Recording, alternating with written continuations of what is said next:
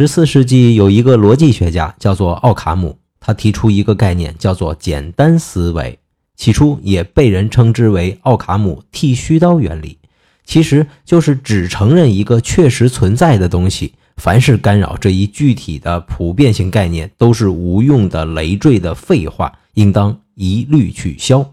在生活中，我们经常会犯这样一种错误，认为简单思维是一种幼稚可笑的方式。这种观念是错误的。其实，把复杂的问题简单化，这本身就是一种智慧的创新。